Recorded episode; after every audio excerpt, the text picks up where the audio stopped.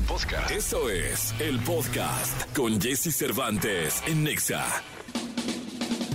Es momento de iniciar tu día. Prepárate porque hemos reservado para tu mañana lo mejor en información del mundo de la música, entrevistas exclusivas, cine, televisión, espectáculos, tecnología, sexualidad, deportes y muchas risas. Deja que nuestro equipo de expertos colaboradores junto con Jesse Cervantes te demos los buenos días. Iniciamos. Buenos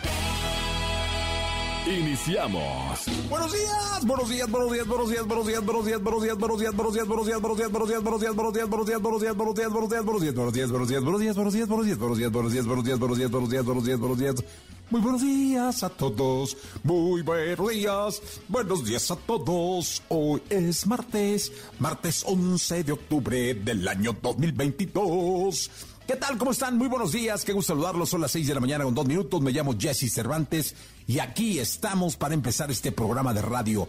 Es martes y fíjate, faltan cinco días para que se cumplan 1500 programas en esta serie que empezamos esperando durar un año y luego cumplimos dos y dijimos, bueno, vamos por el tercero. Y luego dijimos, bueno, pues ya está el tercero, ¿qué tal si hacemos el cuarto? Y luego dijimos, pues mira, no hay cinco, hay quinto malo, vámonos por el quinto. Y ahorita ya estamos a punto de llegar a los 1500 programas y a los seis años al aire. Entiendo que en marzo, si Dios nos da vida, estaremos cumpliendo seis años al aire en esta nueva tanda de programa matutino en Ixa FM. Así que estamos a cinco días, ya lo festejaremos, ya lo celebraremos, pero por lo pronto, el día de hoy, martes, aquí estamos jalando duro. Yo soy Jesse Cervantes y solo encabezo un gran equipo de trabajo para que eh, pues hagan, haciendo radio y buen contenido, tú te diviertas y te la pases muy bien con nosotros. Hoy estará Cabra. ¿Quién es Cabra? Vas a decir, bueno, ¿y este va a entrevistar a una cabra? No, no, no, no, no, no, no. Él es visitante. Él fue junto con Residente, eh, pues parte del concepto este de Calle 13, que fue una locura. Después, eh, Visitante se lanzó en solitario y luego cambió a Cabra. Hoy es un productor prominente y está con este concepto tratando de regresar a la música y lo tendremos el día de hoy nominado al Grammy en dos. Tiene dos nominaciones al Grammy Latino y también estará con nosotros una futura estrella. Está eh, batiendo todo lo que tiene que batir. Ella viene de las redes sociales de YouTube y va a estar platicando con nosotros Ana Emilia. Así que por favor quédate aquí que vamos hasta las 10 de la mañana. Estarán por acá el querido Gil Barrera, Gil Gilillo, Gil Gilillo, Gil Gilín, el hombre espectáculo de México. También el querido Nicolás Romay Pinal, el niño maravilla, José Antonio Pontoni de Saracho, hablando de tecnología, Dominique Peralta y tendremos muchísimas cosas más. La radiografía, las buenas noticias y nos la vamos a pasar espectacular. Vamos a regalar boletos y espero que te diviertas con nosotros. Vamos con la frase. La frase de hoy tiene que ver con la toxicidad, con el considerarte o considerar tóxico a tu pareja, a tu aliado, a tu partner, a tu amigo, qué sé yo. Y es que dice, no es tóxico decirle a tu pareja lo que te molesta. No, no, no, no es tóxico contar tus problemas y buscar ayuda en tu pareja. Tampoco es tóxico reclamar algo que te da inseguridad. ¿Tóxico? Tóxico es guardar tus dudas y no decir lo que piensas por miedo a arruinarlo todo. Las cosas se hablan totalmente de acuerdo. Yo creo que el concepto de tóxico tiene una línea muy delgada, pero esa línea es tan delgada como para hacer de tu vida larga, duradera, en pareja y feliz, como para echarla a perder en un instante.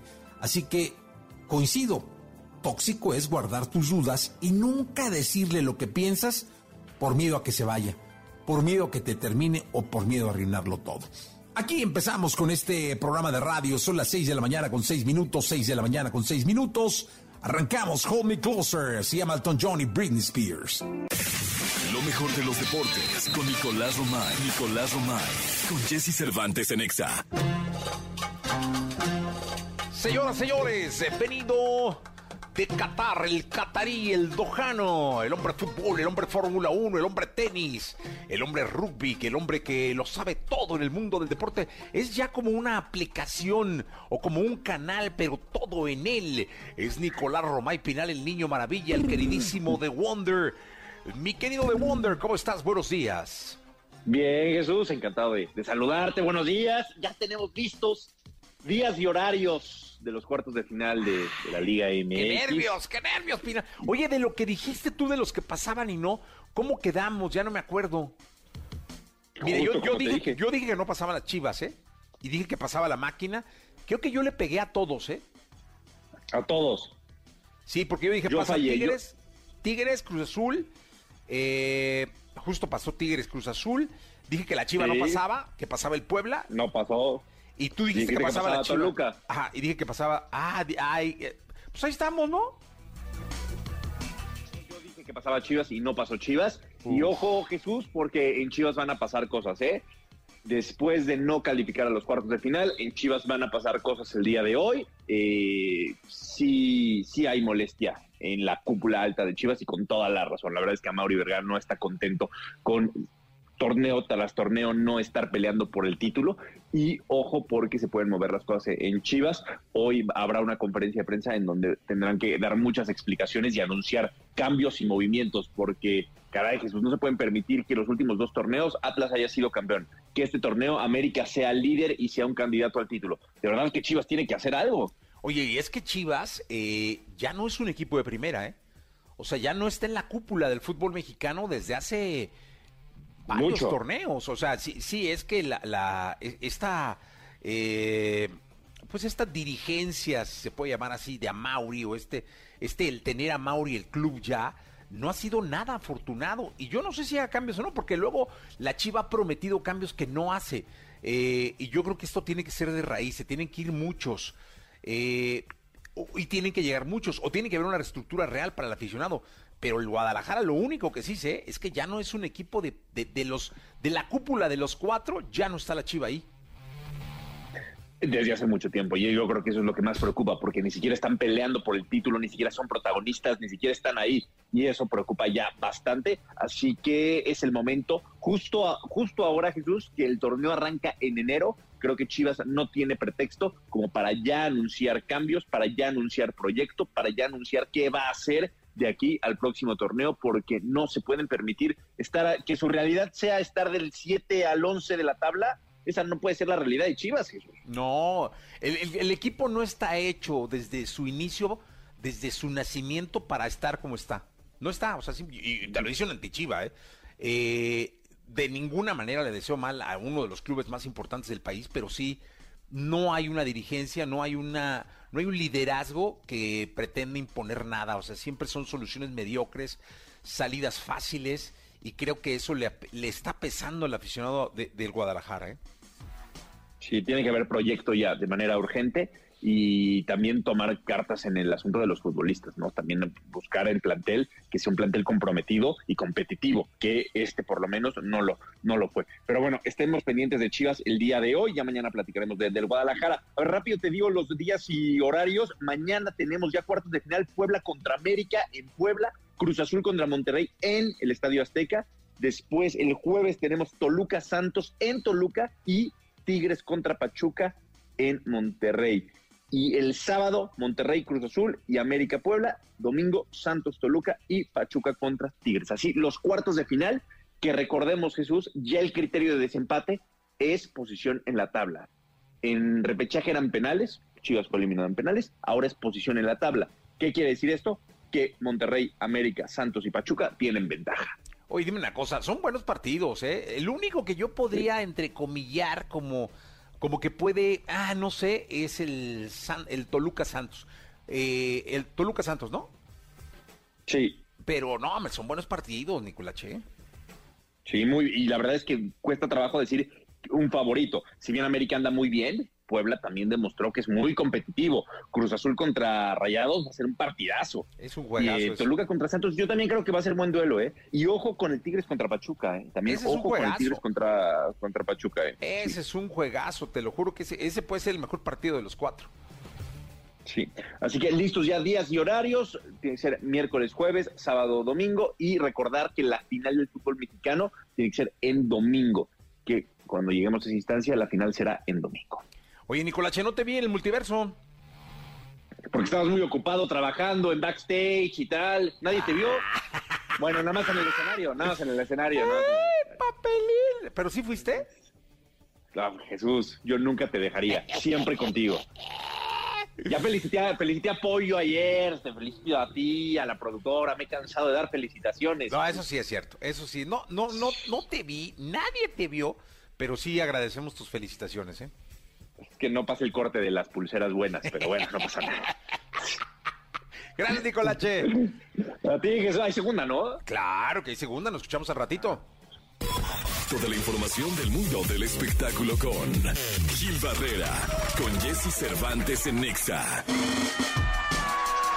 Está la algarabía de la jauría, pa- de la jauría para recibir al queridísimo Gilgilillo, Gilgilillo, Gilgilín, el hombre espectáculo de México. Mi querido Gilgilillo, en este martes 11, ¿qué nos cuentas? ¿Cómo estás, mi Jessy? Buenos días, buenos días a todos. Oye, qué bonito es el amor. El amor es bien bonito. Ayer Humberto Zurita eh, en la presentación de Papito Querido, que es una, un montaje que va a, a estrenar o que, que va a estar prácticamente haciendo una temporada, confirmó que tiene un romance con Stephanie Salas. Ándale, Dios de mi vida, qué escándalo. Stephanie Salas, hacen bonita pareja, Sí. ¿no? Sí, la verdad es que sí. Mira, eh, hace tres años murió Christian Bach, ¿no? Y obviamente, pues, este, todo mundo tiene derecho a reconstruir su vida, ¿no? Este es el mensaje que manda. Humberto tiene 68 años y Stephanie tiene 52. Ah, mira, Entonces- pues andan en la edad, ¿no? Pues andan ahí en el Se mismo llevan- rollo y la verdad Sí. se, se llevan, eh, ¿qué? 10, 14, ¿no? como, No, más. sí, como Se- ¿cuánto tiene 16, él? ¿no? Ses- 16 años. Sí, ya tuvo- 6, 8. Sí.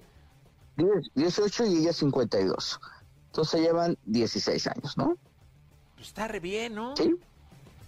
Pues mira, qué bueno que, que, que no es cuando Humberto tiene este 30, que si Humberto tuviera 30, ahí no estaría bien, ¿no? Pero. ¿no? Ahí no estaría bien. Pero aquí el tema es que creo que el hecho de, eh, pues ya hacerlo público, de decir, miren, pues esto eh, es parte de, de- de la vida, ¿no? La vida te presenta oportunidades y bueno, hay que tomarlas, dice. Sobre todo si son con amor, con respeto y con cariño. Yo pienso que la vida sin amor no tiene sentido. Qué bonito. La verdad es que nos da muchísimo gusto, creo que es una muy buena pareja y creo que esto le da esperanzas a muchos que no habían encontrado a su media naranja.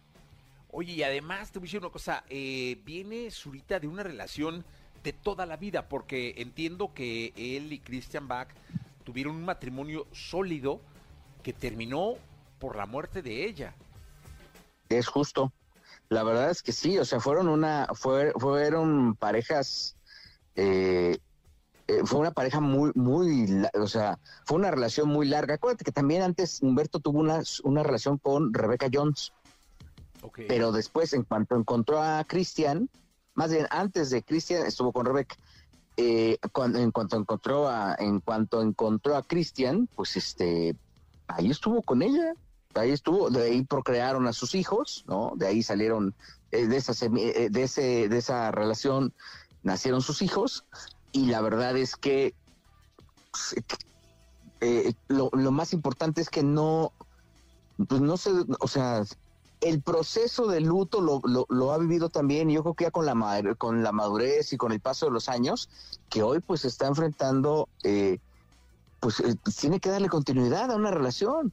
Eh, muchas veces piensa uno que, que ahí se, se acaba y si te quedas viudo, pues ahí se, se, se- ahora sí que ahí se cerró el zaguán y no hay por qué, pero pues aquí la muestra es esa, ¿no?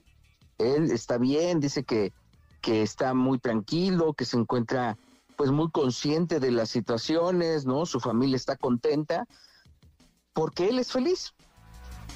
Y es lo más importante, o sea, eso es, es la clave, todo, que él esté bien, que ella esté bien, que los dos se encuentren en una edad ya madura, donde saben lo que quieren, donde saben lo que necesitan uno del otro, o como mujer o como hombre.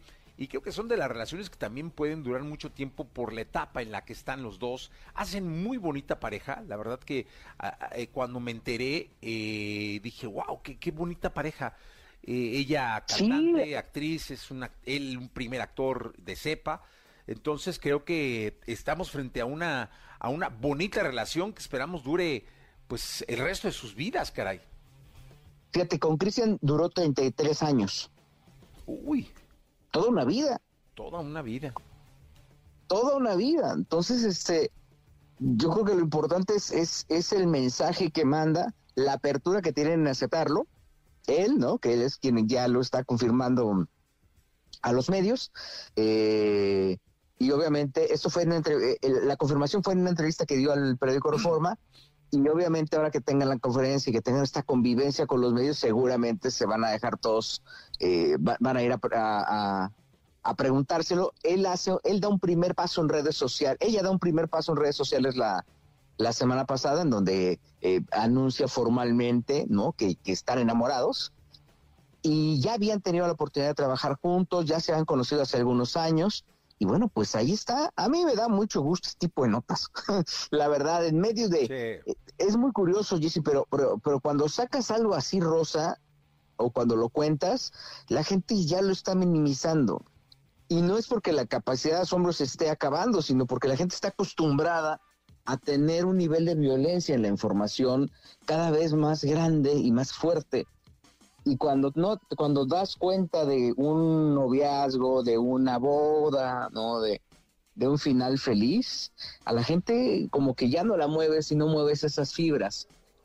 Y no lo haces en un término de con, por, por audiencia no al final quieres compartir que la gente está pasando un buen momento y que estos referentes artísticos eh, para eso son no porque para eso es el chisme del artista para que la gente se eche un clavado en una vida ajena y vea que al final puede haber un, final feliz.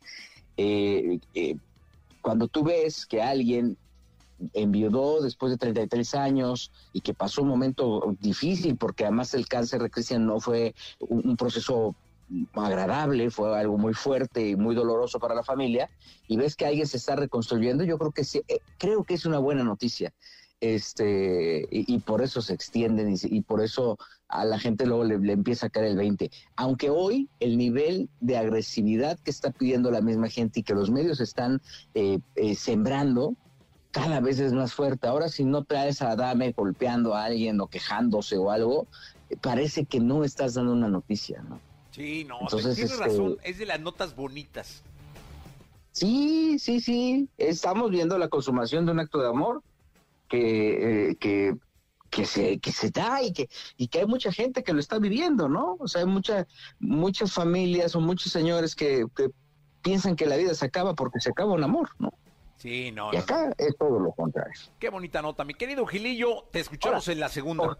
no, te escucho, te escucho. Ahora, Ahora, ojalá y duren.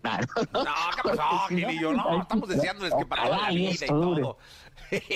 No, porque dicen que el amor dura mientras dura, dura. No, pues ahí, hay, hay, como dure, dura, Gilillo. Si no le mandamos pastillas a don Humberto para que dure, dura, sin problema. Pero bueno. Un abrazo, Gilillo. Te escuchamos en la segunda. Que vive el amor. Vámonos, 7 de la mañana, 28 minutos. Vamos a un corte comercial. Regresamos. La tecnología, tecnología, avances, gadgets, gadgets, lo más novedoso. José Antonio Pontón en Jesse Cervantes en Nexa. Perdóname, mi amor, ser tan guapo. Ándale, la algarabía, la gritiza, la mujer desaforada, alocada, entregada, mi querido Pontón. ¡Qué bárbaro! ¡Qué bárbaro! Cosa tremenda, siempre esos gritos que agradezco martes y miércoles aquí que me dan energía para seguir al día. Eso, no, no, qué bárbaro, qué bárbaro, ¿Cómo estás? Todo bien, todo bien, pues ya listos para, pues seguimos con la telenovela, el tecnochisme de Elon Musk, Twitter y compañía. Bueno, a ver, primero que nada, de todas maneras, aunque el 17 de octubre es el juicio, en teoría, hasta el momento, de Twitter demandando a Elon Musk, porque ya sabemos que, bueno, pues Elon Musk alborotó el gallinero de que te voy a comprar por 44 mil millones de dólares y luego se arrepintió que porque Twitter pues no le dio los datos que necesitaba, como todo el spam y bots que existen y cuentas falsas que existen en la plataforma. Entonces, eh, pues Elon Musk dijeron, oye, pues no me estás dando esos datos y son muy importantes para mí para comprarla. Y Twitter decía, no, pues nada más tengo el 5% de cuentas falsas. Y Elon Musk decía, que no, tienes mucho más, pero bueno, ok. Entonces Twitter lo, lo demanda y en teoría el 17 de octubre, o sea, ya en seis días, es el juicio, pero Elon Musk dice, ¿sabes qué? Órale, va, quítame la demanda y sí te compro, ¿no? Entonces en eso andan, en eso andan. Eh, pero parece ser que, porque ahí tuiteó hace poquito justamente Elon Musk diciendo, este, comprando Twitter eh, va a hacer, eh, va a acelerar la creación de X o X, que es una super app, ¿no? Entonces, como que tiene la intención de, pues yo creo que se va a comprar Twitter al final, ¿eh? seguramente. Em, y la, la, intención que quiere hacer con Twitter es hacer una super app con la que puedas eh, obviamente chatear, poner multimedia, estar, o sea, como red, tipo red social, como lo está haciendo ahora, sin embargo, con otras em, funciones como poder pagar a través de ahí, hacer transferencias, em, pagar en un establecimiento. Recordemos que, Elon Musk fue el creador de PayPal y, y después lo vendió. Entonces tiene ese, ese know-how, ya medio se la sabe, ¿no? Y en China, por ejemplo, existe WeChat, que es un tipo de WhatsApp, pero con el que puedes pagar, ¿no? También que si pagas una, no sé, a una tienda de autoservicio y pagas tu paleta helada y así, ese tipo de cosas, puedes pagar con esa app. Entonces, en teoría, eso es lo que quiere hacer Elon Musk con Twitter, ¿no? Hacer una super app, así, así se como catalogan este tipo de, aplicaciones móviles que pueden hacer como muchas cosas, ¿no? Y que utilizas esa app como para todo prácticamente. Entonces, bueno, Ahorita en lo que sí compra o no compra, mete estas funciones de super app y no, mientras Twitter se sigue actualizando. Y ahora ya puedes en una publicación subir, no sé, tres fotos y un video, cosa que antes nada más podías subir un video en cada publicación, en cada tweet. No te dejaba subir más contenido multimedia. Entonces ahorita ya puedes subir igual dos videos, ya puedes subir tres fotos, un video, una foto, un video, etcétera, ¿no? Eso ya lo puedes hacer. Ahora, también ya se va, bueno, en Estados Unidos y Canadá ya se puede editar tweets. En México parece ser que antes de que termine el año está disponible. Eh, pero queremos saber nada más si es tu, con Twitter Blue o no. Twitter Blue es este servicio de Twitter con el que pagas una, pues sí, una lana al mes y tienes ciertas funciones. Igual en una de esas, en México aparece sin el Twitter Blue, pero bueno, habrá que estar atentos. Sin embargo, ¿cómo va a funcionar esto de editar tweets que todos los tuiteros queríamos y exigíamos? Bueno, tú pones un tweet, ¿no? Hola, ¿cómo estás? Y te, faltó el acento en el cómo. Dices, ah, a mí no me gusta este, tener faltas de ortografía. Entonces, editas el tweet y ya, este, pones el, el acento, corriges la ortografía, la redacción, el punto, lo que tú quieras corregir. Entonces, ¿cómo va a funcionar?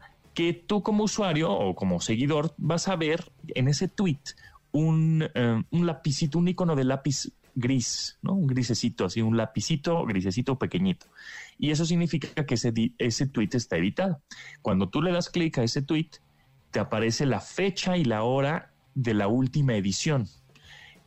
presionas ese, donde dice la fecha, también le puedes dar clic y te va a aparecer el historial de la persona, o sea, el historial de tweets que fueron editados que fueron, que, o sea, digamos, los tweets originales, un poco para que tú sepas, ah, mira, pues sí cambió la redacción, o sí cambió una falta de ortografía, o no quiso decir esto, etcétera, ¿no? O sea, como que también para los seguidores sea más transparente.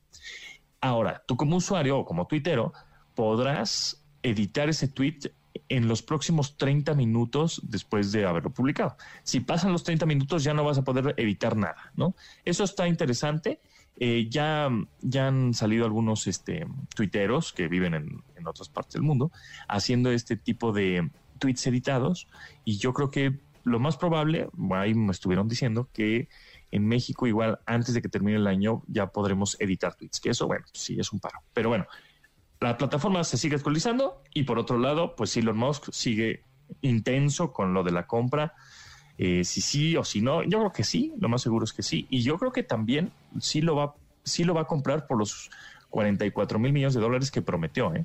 Oye, ¿y lo va a comprar por el lío que se le vendría si no? ¿O porque realmente eh, sí hay una intención de, cambio? A mí nada me daría más gusto, Pontón, nada. soy usuario de Twitter cañón. Sí. Que Twitter mostrara una evolución. Que creo que es lo, es lo que ha dejado a la red de acuerdo como eh, abajo en popularidad contra las que han salido y contra las que competía. eh, Totalmente de acuerdo. esa falta de evolución en Twitter y ese ser tan estricto en sí, primero eran ciento y tantos, ahora 280 caracteres y, y si quieres te equivocaste, tienes que bajar el tweet y subir otro. Y luego ya no, no te acordaste de cómo era el original. Entonces, che, eso es un lío. Pero Sí. lo que sí creo es que la evolución de Twitter nos vendría muy bien a todos.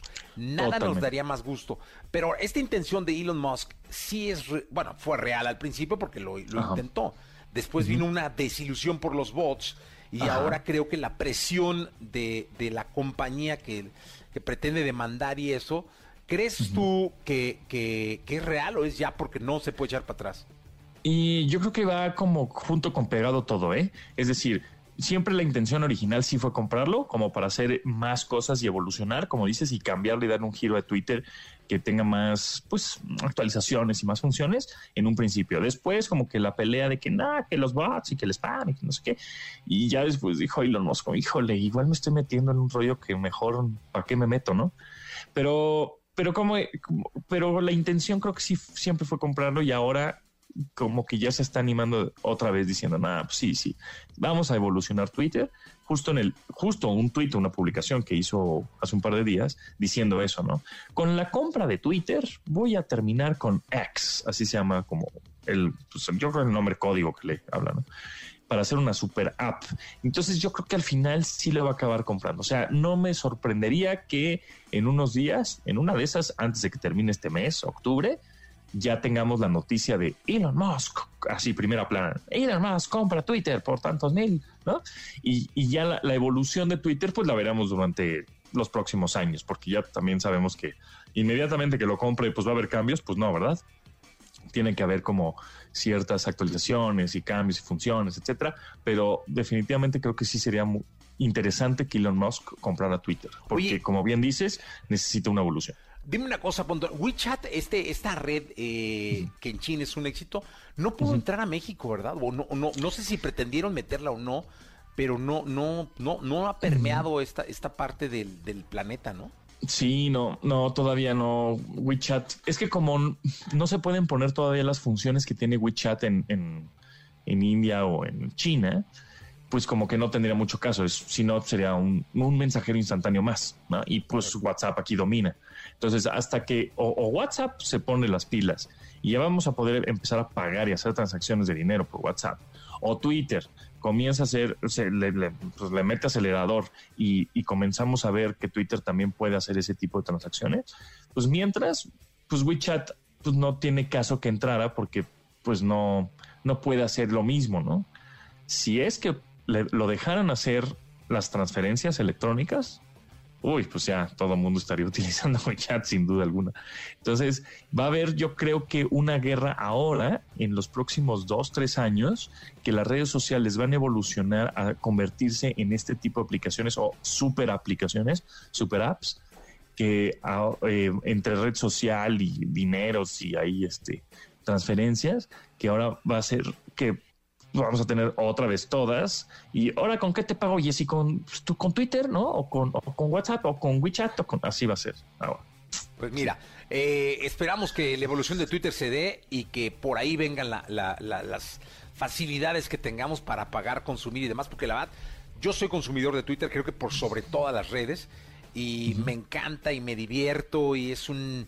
eh, Es un público acidito, así de los que, ay, después, no sé, eh, di- disfruto mucho y luego sufro mucho y me la paso muy bien en Twitter. Pontón, muchas gracias. Gracias a ti, Jessy. Nos escuchamos mañana. Nos escuchamos el día de mañana. Gracias, mi querido Pontón. Vamos Gracias. con Cole Hart, con Elton John y Dua Lipa aquí en la Estación Naranja. Toda la información del mundo del espectáculo con Gil Barrera, con Jesse Cervantes en Nexa. Bien, señoras, señores, llegó el momento de la segunda de espectáculos con el querido Gilgilillo, Gilgilillo, Gilgilín, el hombre espectáculo de México. Mi querido Gilgilillo, ¿qué nos cuentas en esta segunda? Oye, fíjate que están en España, así calladitos, calladitos, nuestros amigos de la banda del Recodo. Oye, ¿sabes qué? Me, ten- como sabes tú, eh, una de, bueno, no una de mis hijas, sino mi hija está estudiando por allá, eh, tiene un tiempo, y me dijo que van a estar como lo hizo Camilo, gratis en la Plaza del Sol para todos los españoles. Sí, es que van a estar en el evento de la hispanidad, eh, donde van a llegar, eh, pues prácticamente una gran cantidad de artistas españoles, eh, van 16 y, y artistas de 16 países. Ah. Entonces esto justamente va a ser en la plaza, en, en, en esta, en la Plaza del Sol. En la Plaza del Sol, tienes razón. Sí, ahí. En la Plaza del Sol. O sea, van a estar en, en- en un lugar que, que creo que se llama la Plaza Mayor. O sea, van a estar en diferentes. Este, este festejo es en diferentes puntos eh, madrileños. Unos en la Plaza Mayor y otros en la Plaza del Sol. Pero este, no, hombre, ya, ya lo están recibiendo por allá, lo están agasajando. Eh, además de que también están como conmemorando la semana de Mazatlán en Madrid. Ándale, no, eso sí no sabía. Entonces, pues obviamente están ahorita, este, pues por todo lo alto. Poncho se conoce muy bien esa plaza, fíjate que aunque no tenga una constante de presentaciones, siempre ha querido estar allá y, es un, es un objetivo que tiene muy claro. Y bueno, pues ahora está eh, consumando este sueño que creo que pone en alto a la música mexicana o a la regional, como le dicen ahí en Billboard, y que pues evidentemente le abre las puertas a muchas más, porque lo que hace este tipo de presentaciones es eso, ¿no? Cuando oyen el sonido de una tuba o algo, eh, más allá de que pudiera, o al principio es recodo, pero también es prácticamente eh, parte de nuestra cultura musical la que se está presentando en cualquier parte del mundo, ¿no? Está rompiendo fronteras y eh, Recodo lo ha hecho durante muchos años, más de 80 años de ser la madre de todas las bandas, se han presentado en todos lados y siempre han buscado como el espacio para llevar la música, han estado en mundiales de fútbol, en todos los pabellones de México, eh, a nivel internacional, en todo el mundo, ahí siempre suena un acorde de la madre de todas las bandas, el Recodo. ¡Iu! Eso, oye, ¿sab- ¿sabes ese día? El mismo día del recodo está en el Wissing Center el Mariachi Vargas. Ah, mira, cierto, pues sí. O sea, está Qué chulada. como lleno de, de, de, de México, Madrid, va a estar muy bueno. Digo, el Mariachi Vargas tiene aforado el recinto, es un recinto grande, digamos que es como el Palacio de los Deportes. El Wissing Center, era, es lo que era el Palacio de los Deportes de Madrid, ahora se llama Wissing Center.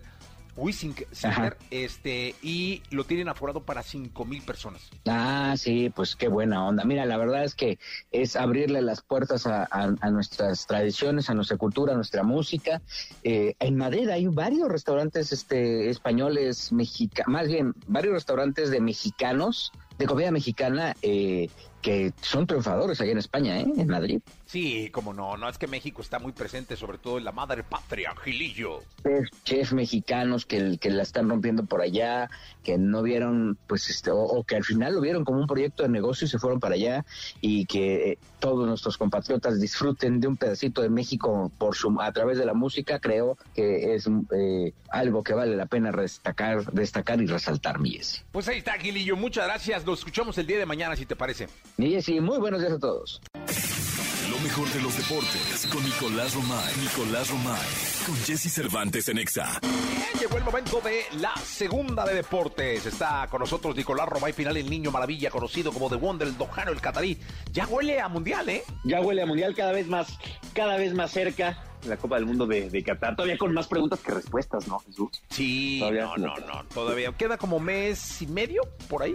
Sí, por ahí, pero pues se tiene que recuperar Funes Mori, tiene que recuperar Raúl Alonso Jiménez, el Tecatito Corona con la gran incógnita de saber si va a estar o no va a estar. Eh, hijo, eh, no, no estamos pasando por un momento de, de claridad, de certidumbre. Sí, no, pero bueno, pues ahí, ahí está la selección mexicana y la gran oportunidad que tiene de destacar. Mi querido Nicolache, ¿qué nos cuentas? UEFA Champions League, Jesús, los partidos que tenemos el día de hoy, el Shakhtar contra el Real Madrid a las 2 de la tarde. Ojo, porque si el Real Madrid gana hoy, se califica ya a la siguiente ronda. Un paso perfecto el que ha tenido en la Champions League. Borussia Dortmund contra Sevilla y Paris Saint-Germain contra Benfica. Que por cierto, la información que circula en Francia, en España, es que Mbappé se quiere ir del Paris Saint-Germain. Que ahora sí se quiere ir Mbappé del Paris Saint-Germain. Después de todo lo que pasó hace algunos meses, yo de verdad veo muy complicado que alguien quiera contratar a Mbappé. Oye, dime una cosa, además, este, justo con lo que pasó, justo como se quedó ¿no es una locura que vuelva la información a surgir y que, que siga con este ruido de que se quiere ir y todo esto? Pues es increíble y sobre todo después de lo que le pagaron,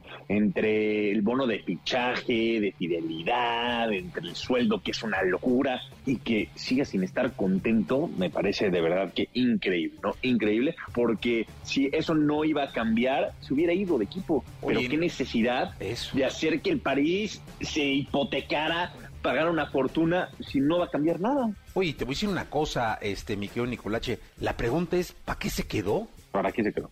¿Para qué se quedó? Digo, para ganar muchísimo dinero, sí. Ah, no, sí, Eh, pero, ¿para qué se quedó? Pues es lo malo, que ahí lo primero que piensa uno es que se quedó por feria y ahora es como una... Lo ve uno como una triquiñuela esto que está pasando, ¿no? Sí, veremos, pero yo hoy no creo que así como en el mercado de fichajes pasado el Real Madrid estaba, hoy yo no veo que ningún equipo pueda decir Mbappé ven para acá porque no no no es el tipo de futbolista que quieres en tu club. Sí, no, no, no. Y, y qué feo que pase en una de las, de las, de, en uno de los chicos que puede ser la, la figura del fútbol mundial, ¿no? Si no estuviera Haaland ahorita jugando como está jugando, quizá tú dirías Mbappé, pero hay otros chicos que están destacando, ¿eh? No, bueno, a ver, claramente Mbappé tiene toda la proyección para ser el futbolista más importante de la próxima década, pero si no logra combinar lo que hace dentro del terreno de juego con todo su entorno, pues no lo va a lograr.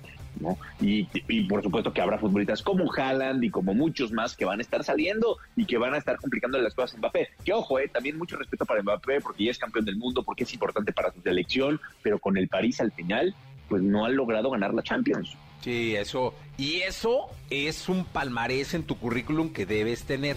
Claro, bueno, por supuesto, ¿no? Los grandes futbolistas a nivel mundial tienen la UEFA Champions. Así que mi querido Nicolache.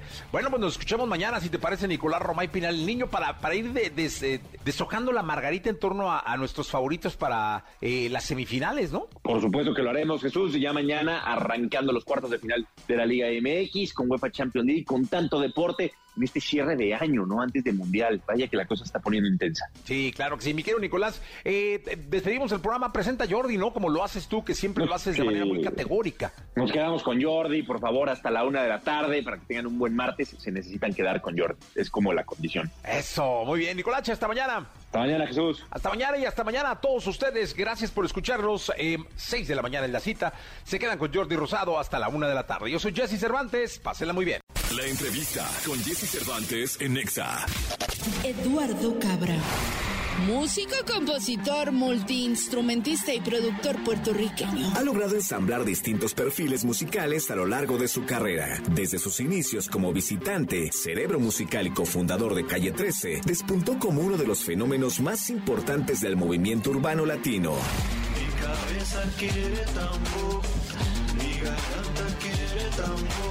Hoy aquí con Jesse Cervantes, Cenexa nos enlazamos con Eduardo Cabra, quien nos va a hablar de los próximos Latin Grammy.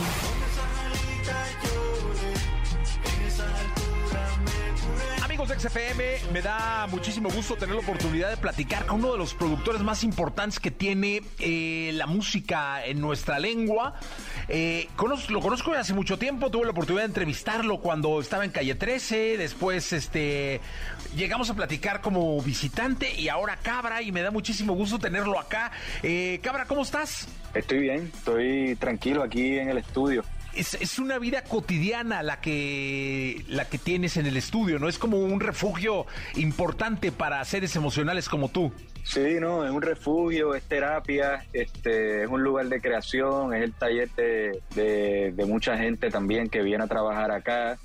Eh, bueno, paso más tiempo acá que, que en mi casa eh, y, y me encanta, me encanta, me encanta pasar tiempo acá, de verdad que es un lugar importante, es, es- verdad es como un templo, este y nada, eso, me encanta. Oye, dime una cosa. eh, como productor se lleva una responsabilidad muy especial porque sobre, tu manos, sobre tus manos recae la obra, eh, fuera de, de- la inspiración de una buena letra, de una buena melodía, el resultado final eh, que puede encumbrar a un artista o no, depende de un productor. Bueno, eso pudiese ser así, pero a mí me gusta trabajar en equipo con las personas que vienen al estudio. Y cuando yo, cuando empezamos a trabajar y, a mí me gusta pues llegar a unos acuerdos y para mí es bien importante hacer un compromiso de que vamos a ir de la mano desde el principio a fin del proceso de producción. Y me gusta que sea así porque porque a mí no me gusta imponer un sonido ni imponer un método. A mí me gusta ir este, construyendo el método, construyendo el sonido de la mano de, de, las personas o, la persona con la cual esté trabajando. Porque a mí no me gusta, a mí, me, a mí lo que me gusta es tratar de, de ser un instrumento para lograr el sonido que el proyecto tenga conceptual, que, lo que, el, que el proyecto tenga en la mente. O sea, me gusta usar las herramientas y el método que yo he, construido en, en, años en, que sirva para facilitarle a, esta, a, este proyecto a, a echar a que, el que salga hacia adelante, tú sabes, de una manera eficiente y que suene chévere. Entonces, es eso. A mí no me. Sí, entiendo la importancia de un productor, pero yo lo veo más como un facilitador. Oye, cuéntame algo. Eh, hablas de imponer. Eh, hay, hay artistas, porque has trabajado desde Silvio Rodríguez, Rubén Blades, eh, bueno, muchísimos Jorge Drexler, clásicos, muchos artistas que son figuras icónicas de la cultura musical de, de, nuestro idioma, de, nuestro continente, del mundo de habla hispana. ¿Ellos imponen? No, por eso te digo que es una comunicación, es como un trabajo en equipo siempre.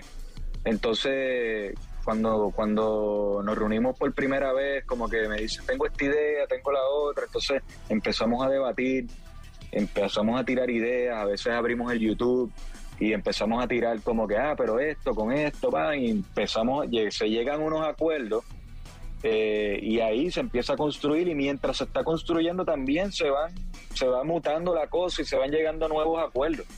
Este eso es lo chévere del trabajo en equipo y, también yo creo que una razón por la cual tengo este, he trabajado con gente de, diferentes géneros es eso mismo que el enfoque es tratar de amplificar las ideas que tenga la persona o, el, o la banda con quien esté trabajando y, ellos no vienen a, ellos no vienen, ese corillo no viene a buscar que yo le imponga un sonido, simplemente lograrlo y hacerlo divertido y que suene diferente. Eh, cuéntanos qué significan eh, los premios para Cabra, qué tan importantes son los reconocimientos para Cabra.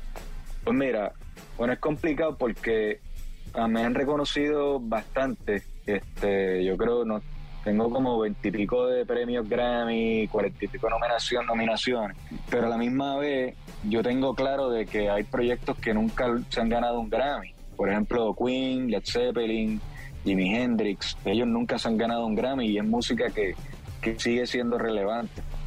Entonces, como yo tengo eso claro, como que me tira para abajo todo, todo, todo lo que pudiese significar pues ser uno reconocido pero a la misma vez entiendo de que estos reconocimientos pues pues me han seguido moviendo el trabajo, ¿sabes? Es algo que, que, ha estado chévere también, ¿sabes? Desde el momento en que uno empezó a ser reconocido por la academia, pues han pasado cosas nítidas, pero me gusta también tener claro que, que, que no se trata de premios ni de reconocimiento, se trata de, disfrutar la música, de hacer buena música, de hacer lo que uno crea que es correcto.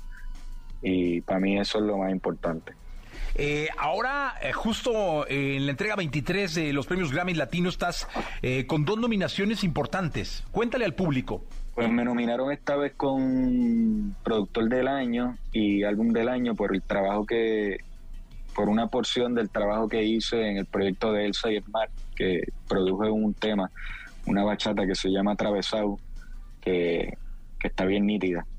Y, nada, y la producción del año, que, tuve la, oportunidad de colaborar con, proyectos bastante eclécticos, por ejemplo, el trabajo de Elsa, Cuarteto de Nos, eh, un proyecto de acá de Puerto Rico, dos proyectos de Puerto Rico, que es de Hermes Croato, Mima y Canina. Este, entonces, pues nada, son, me, me parece bien chévere y estoy súper agradecido por la nominación porque, porque son proyectos indie, o sea, en su mayoría son proyectos indie de gente que está tratando de hacer las cosas de una manera diferente y, que se haya reconocido el trabajo de producción este año me parece súper chévere. La verdad es que sí, porque le da un toque muy especial el que sean eh, indies eh, para poder tomar un reconocimiento y darle un valor a la academia, ¿no? De que, de que la academia ve todo. O sea, no solamente puede llegar a ver productos mainstream o comerciales. Claro, eso, eso es algo bien que, que, tiene que tiene la academia, que es un, o sea, no es solamente a los que están más pegados que se le da el reconocimiento, es, también se le da, o sea, aunque es bien diferente tú segmentar la música por género, pero tratan de buscar la mejor manera de, de, entrarle a todos los géneros y reconocer música de folclore también, y, eso me parece súper bien. Pues la verdad es que yo eh, quiero desearte muchísima suerte, eh, que, celebremos después de, esa obtención de los Grammys. Me va a dar mucho gusto verte en Las Vegas. ¿Y cómo, cierra, cómo cierra el año para, para Cabra? Pues mira, ahora mismo estoy cuadrando lo que, lo que va a ser el próximo disco de Cabra. Estoy ahora mismo también terminando unas producciones que están quedando preciosas eh, de proyectos de acá del Caribe. También hay unos proyectos de, nada, hay un proyecto de Cuba y otro proyecto de España que está corriendo, que está precioso. Y, nada, estoy cerrando eso para darle un poquito el año que viene a lo de Cabra. Quiero, quiero empezar a defender el proyecto de Cabra en vivo, que, que que nada, que eso todavía lo tengo en agenda, porque después de, como ese disco salió en medio de la pandemia, como que no, tuve la oportunidad de, defenderlo en el escenario, pues estoy con eso, con ganas de eso. Pues nos va a dar mucho gusto verte acá en México, de verdad. Gracias, brother. Yo estoy loco por ir para allá, igual, yo tengo muy buenos amigos allá y de vez en cuando me tiro este, a trabajar y a visitar, tú sabes que, me, estoy con ganas también de ir para allá un ratito. Te mando un gran abrazo, Cabra, mucha suerte en los Grammys. Para ti también, brother, un abrazo. Gracias, un abrazo, Cabra con nosotros, Eduardo Cabra, vamos a continuar con este programa. Debajo de mi sombrero, la cabra jala pa'l monte. Mi cabeza quiere tambo, mi garganta quiere tambo, mi cintura quiere tambo, mi dos patas quiere tambo cabeza quiere tambor, mi garganta quiere tambor, mi cintura quiere tambor, mi dos patas quiere tambor.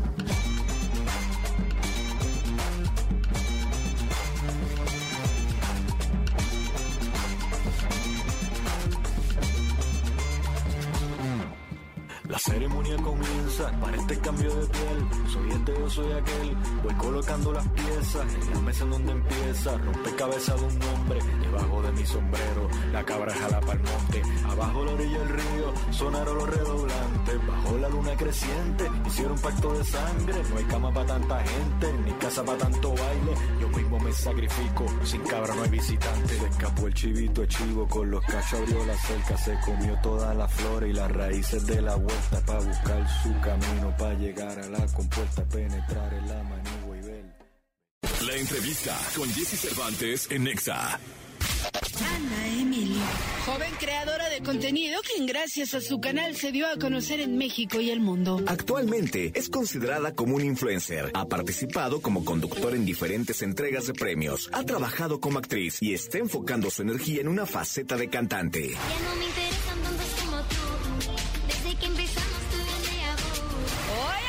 Con Jesse Cervantes, Cenexa llega Ana Emilia a la cabina presentando su exitoso sencillo Amorcito. Amorcito, quiero que te vayas, quédate un ratito.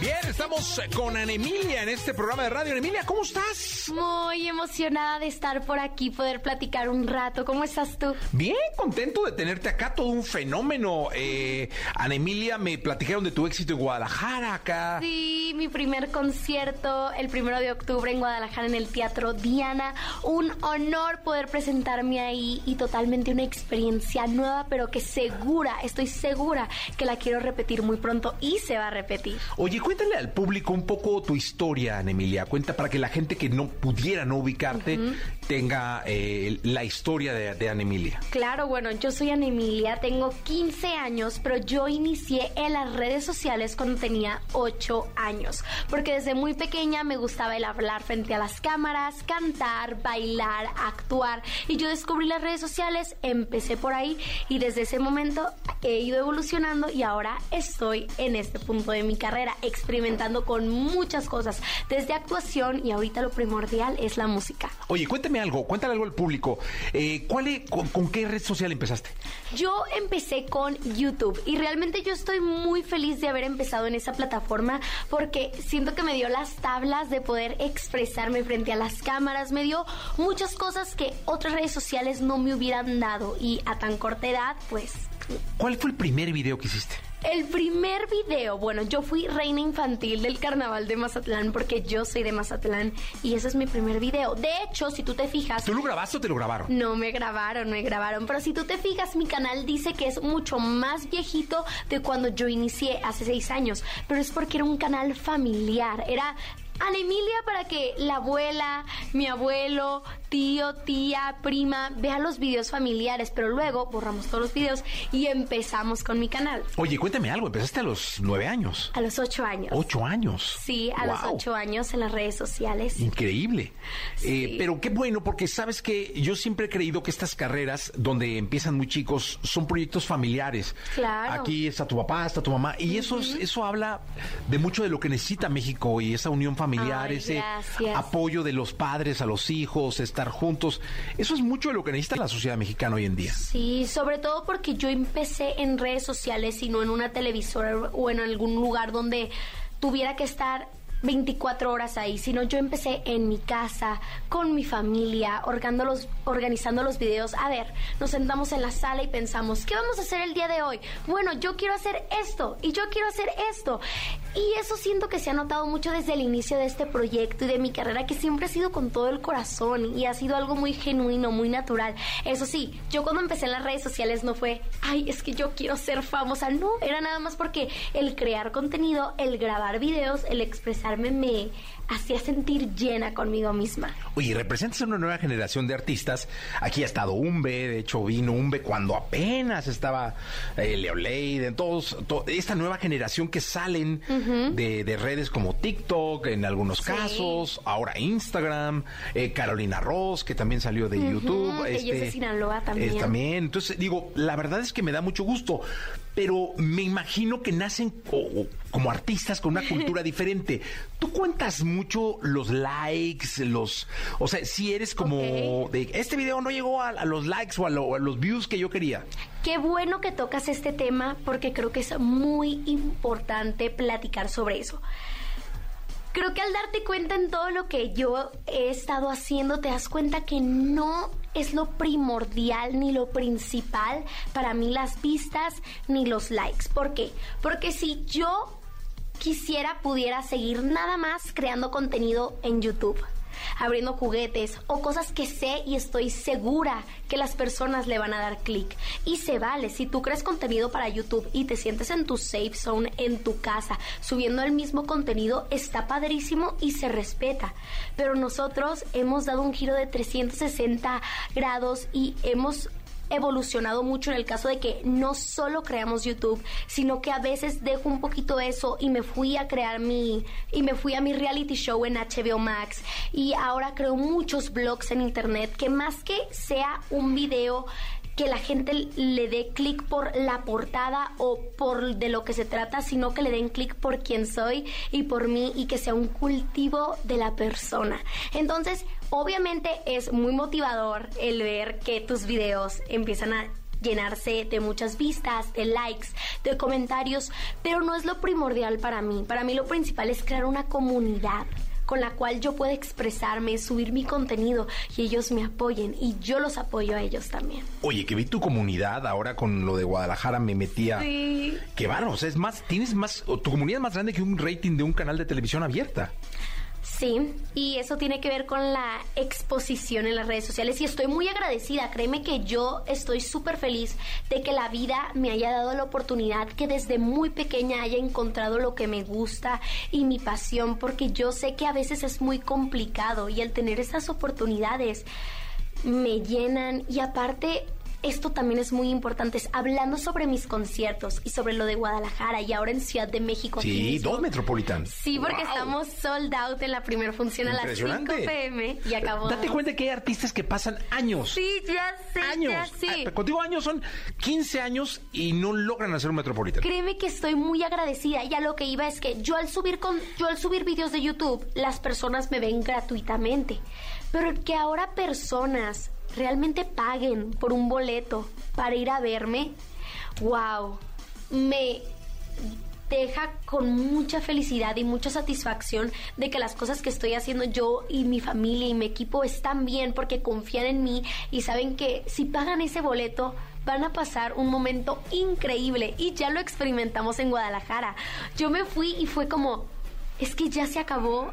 Y todos gritaban otra, otra, ver tantas caras tan felices. Ahí es cuando te das cuenta que todo el camino ha valido la pena. Porque sí, parece, pueden pensar, wow, ella ya está llenando el Metropolitan, pero ¿por qué? Ay, ha de ser porque graba videos. No, es porque llevo seis años creando contenido, creando esta imagen y pues ahora tengo la oportunidad de crear música con personas increíbles porque pues soy de la cuna de las bandas, de muchas personas súper creativas, súper inteligentes y súper buenas en el ámbito musical y tengo la suerte de tener un Dream Team. Oye, te voy a decir una cosa. Eh, esta generación que representas trabaja muchísimo porque esto de crear contenido que has mencionado bastante implica un compromiso diario. Es decir, tú, no es subir por subir un post o no es subir por subir un video. Yo admiro muchísimo a esta nueva generación de, de influencers o de artistas Gracias. o de estrellas digitales porque trabajan todo el tiempo. Gracias, sí. Y porque también es muy importante el diferenciar lo que es ser viral y lo que es estar ahí presente. Porque tú puedes subir un TikTok y hacerte viral y que tu video tenga millones de vistas, pero después sigues subiendo videos y las personas no saben realmente cómo te llamas. Y otra cosa es crear contenido y seguir vigente, porque hay que pensar que en YouTube, en TikTok, en Instagram se sube contenido diario, pero en todo el mundo y en cantidades increíbles. Y en que en un millón de personas que suben un video diario, el tuyo tenga muchas vistas o tenga likes pues es que eso implica un trabajo de por medio y es por eso que me gusta mucho explicar que realmente el estar presente en las redes sociales sí es tener mucha dedicación. Yo admiro a todas las personas que crean contenido en redes sociales y son ¿cómo se puede decir? Constantes con su contenido porque no es fácil, requiere de mucha, mucha disciplina. Oye, ¿cuál es tu red social favorita? O sea, sé que todas y que le atiendes, Sí, te- sí. debes, como estrella digital, debes mantener a todas. Pero la que la que te gusta la pasas bien, o sea, digo, Ajá. ya sabes, el sweep del, del, del TikTok o el Instagram o... Sí. Es que yo normalmente respondo que mi favorita es YouTube, porque ahí es donde subo toda Sí, mi sí, sí, vida. Eh, es donde la gente me conoce en realidad, conocen mi voz, mis gustos, mis canciones, todo lo nuevo. Creo que cada una tiene como una definición. Esa es mi favorita. Pero a ver, si tuviera, te dijera tu papá, a ver, vas a tener una, a ver, vamos a hacer una de Emilia para, y para ti. O sea, que no, no para el artista, para ti, ¿cuál sería? YouTube. YouTube. Ah, Sí, pero por ejemplo, he descubierto que TikTok me encanta y yo no le encontraba el amor a TikTok hasta ahorita porque es una manera muy genial de poder dana- dar anuncios, mostrar tus canciones, cosas muy rápidas, pero no necesariamente cosas vacías. También puedes mostrar cosas de ti en un video de un minuto, máximo tres minutos. ¿Cómo es un show tuyo? Un show mío, Ajá. como el concierto. Sí, ¿cómo es? O sea, se cuenta, la gente que va al Metropolitan, ¿qué ve? Ok. Para mí es como... ¿Cómo te lo puedo explicar? Primero es un sueño hecho realidad, el poder estar creando esta gira. Es como un momento en el que traspasamos la pantalla y nos vemos por primera vez en persona. Y es algo muy impresionante porque a veces no dimensionas la cantidad de personas que te están viendo en las redes sociales hasta que llegan esos momentos en los cuales ya los puedes ver en la cara. Porque una cosa es hablar ante una cámara y otra cosa es hablar frente a un escenario, en este caso un teatro tan icónico, con tanta historia aquí en la Ciudad de México, que se han presentado tantos artistas que admiro y respeto con todo mi corazón y poder presentarme ahí y ver a tantas personas que confían en mí y que obviamente yo confío en ellos porque si yo no estaría ahí si ellos no me apoyaran en cada paso que doy. Totalmente. Ana Emilia, muchas gracias por estar acá. La verdad te deseo mucha suerte. 22 de octubre, ¿no? Sí, 22 el 22 de octubre nos vemos aquí en Ciudad de México, en el Teatro La función de las 5 pm está totalmente sold out gracias a ustedes, pero si no te la quieres perder, puedes ir a la función de las 7.45 pm, al igual que en Auditorio Pabellón M Monterrey, el 29 de octubre a las 5 pm. Ya está, pues nos están escuchando en Monterrey también, así que eh, 29 de octubre. 29, Pabellón 29 en Monterrey. Ajá. A 29 de octubre en Monterrey, 22 acá, ¿no? Claro En la Ciudad de México. Emilia, muchas gracias. Gracias a ti, gracias a todos ustedes, los quiero mucho y nos seguimos viendo. Gracias. Amorcito, quiero que te vayas, quédate un ratito. Sé que tu boquita tiene más besitos para mí. Y en tu pecho me quiero dormir. Amorcito, me gusta lo que siento cuando estoy contigo. No más con escuchar tu voz y empiezo a sonreír. Yo estaba triste y ahora estoy feliz. Porque mi corazón es para ti. Escuchaste el podcast de Jesse Cervantes en Exa.